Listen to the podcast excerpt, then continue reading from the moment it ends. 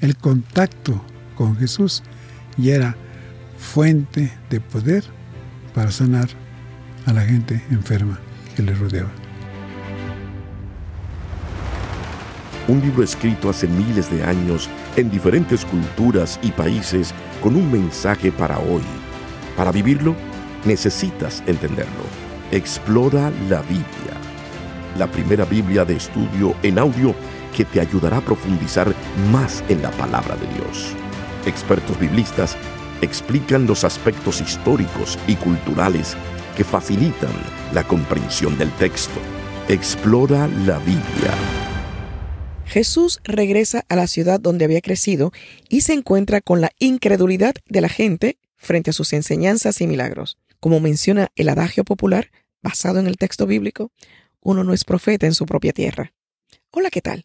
Te saluda Lloyd Ortiz, siempre contenta de acompañarte en este caminar a través del texto bíblico. Junto al doctor Alfredo Tepox, experto en traducción bíblica, analizaremos Marcos capítulo 6 en este episodio hablaremos de la incredulidad de los nazarenos frente a Jesús, más que enseñanzas, mandatos a llevar a cabo, la recomendación de viajar ligero, la alimentación de los cinco mil, un Salvador que no discrimina.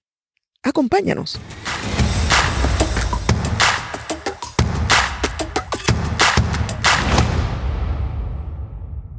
Bienvenidos al episodio número 6 del Evangelio según San Marcos. En Nazaret, ciudad donde Jesús había crecido, enfrenta él por primera vez la falta de fe. Eso contrasta con la gran fe de la mujer que sufrió de hemorragias. En unos minutos vamos a escuchar el capítulo 6. Antes de eso, me gustaría escuchar algo que usted nos quiera compartir para iniciar este capítulo. Bueno, vemos aquí nuevamente a Jesús, como bien ha señalado usted, enfrentándose a gente que no cree en Él. Y para dolor mayor es gente de su propia tierra. Aquí dice el evangelista que Jesús se fue a su tierra y ahí es donde se encuentra con quienes no creen en Él. No hay por cosa, y Él lo señala, como lo ha dicho ya el Mateo, que no hay profeta en su tierra. Bueno, una verdad muy dolorosa, pero real. Sin embargo, vamos a encontrar otros detalles que, aunque semejantes en cuanto a su contenido, difieren un poco de los relatos de Mateo. Aquí vamos entendiendo ya ese problema que se conoce como problema sinóptico, cómo los diferentes autores evangelistas tomaron aparentemente una misma fuente de información, pero cada uno dio su versión de los hechos de alguna manera. Entonces, puede haber diferencias, pero hay muchas coincidencias también entre ellos. Y eso, pues no lo dejamos de momento para explicarlo después. Por supuesto. Escuchemos el capítulo 6 del Evangelio según San Marcos. Evangelio de Marcos, capítulo 6. Jesús en Nazaret. De allí Jesús se fue a su tierra y sus discípulos lo siguieron. Cuando llegó el día de reposo, comenzó a enseñar en la sinagoga. Al escuchar a Jesús, muchos se preguntaban admirados, ¿de dónde sabe este todo esto? ¿Qué clase de sabiduría ha recibido? ¿Cómo es que con sus manos puede hacer estos milagros? ¿Acaso no es este el carpintero, hijo de María, y hermano de Jacobo, José, Judas y Simón? ¿Acaso no están sus hermanas aquí entre nosotros? Y les resultaba muy difícil entenderlo. Pero Jesús les dijo, No hay profeta sin honra, excepto en su propia tierra, entre sus parientes y en su familia. Y Jesús no pudo realizar allí ningún milagro a no ser sanar a unos pocos enfermos y poner sobre ellos las manos. Y aunque se quedó asombrado de la incredulidad de ellos, siguió recorriendo las aldeas de alrededor para seguir enseñando. Misión de los doce discípulos. Jesús llamó a los doce y comenzó a enviarlos de dos en dos. Les dio autoridad sobre los espíritus impuros y les mandó que no llevaran nada para el camino, aparte de un bastón, no debían llevar mochila, ni pan, ni dinero en el cinto. También podían llevar sandalias, pero no dos mudas de ropa. les dijo, Cuando ustedes lleguen a una casa, quédense allí hasta que salgan de ese lugar. Si en algún lugar no los reciben ni los escuchan, salgan de allí y sacúdanse el polvo de los pies como un testimonio contra ellos. De cierto les digo que en el día del juicio, el castigo para los de Sodoma y Gomorra será más tolerable que para aquella ciudad. Los doce salieron e iban predicando a la gente que se arrepintiera. También expulsaban muchos demonios y ungían con aceite a muchos enfermos y los sanaban.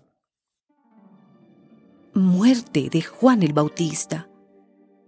Como la fama de Jesús había llegado a ser muy notoria, el rey Herodes supo acerca de él y dijo, Juan el Bautista resucitado de los muertos, por eso operan en él estos poderes. Algunos decían, es Elías, pero otros más afirmaban, es un profeta o alguno de ellos. Cuando Herodes oyó esto dijo, Este es Juan al que yo mandé que le cortaran la cabeza, ahora ha resucitado de los muertos. Y es que por causa de Herodías, la mujer de su hermano Felipe, que Herodes había tomado por mujer, Herodes mismo había mandado que aprehendieran a Juan y lo encadenaran en la cárcel. Juan le había dicho a Herodes, no te es lícito tener a la mujer de tu hermano. Por eso Herodías le guardaba rencor y deseaba matarlo, pero no podía, porque Herodes temía a Juan, pues sabía que era un hombre justo y santo. Y aunque lo que Juan le decía lo dejaba confundido, lo escuchaba de buena gana y lo protegía. Pero llegó la oportunidad. En la fiesta de su cumpleaños, Herodes ofreció una cena a sus príncipes y tribunos y a la gente importante de Galilea. Entonces la hija de Herodías se presentó en la fiesta y bailó, y tanto agradó esto a Herodes y a los que estaban con él a la mesa, que el rey le dijo a la muchacha, Pídeme lo que quieras y yo te lo daré. Y bajo juramento lo dijo, yo te daré todo lo que me pidas, aun si me pides la mitad de mi reino. Ella salió y le preguntó a su madre, ¿qué debo pedirle? Y su madre le respondió, pídele la cabeza de Juan el Bautista. Enseguida ella entró corriendo y le dijo al rey, quiero que me des ahora mismo en un plato la cabeza de Juan el Bautista. Esto entristeció mucho al rey, pero por causa del juramento y de los que estaban con él a la mesa, no quiso desairarla. Enseguida el rey ordenó a un soldado de la guardia que le trajeran la cabeza de Juan. El soldado fue a la cárcel y lo decapitó, y llevó su cabeza en un plato, se la entregó a la muchacha, y ésta se la entregó a su madre. Cuando los discípulos de Juan supieron esto, fueron a reclamar el cuerpo para darle sepultura alimentación de los cinco mil. Los apóstoles se reunieron con Jesús y le contaron todo lo que habían hecho y enseñado. Jesús les dijo, Vengan conmigo ustedes solos a un lugar apartado y descansen un poco. Y es que tanta gente iba y venía que ellos no tenían tiempo ni para comer. Así que se fueron solos en una barca a un lugar apartado.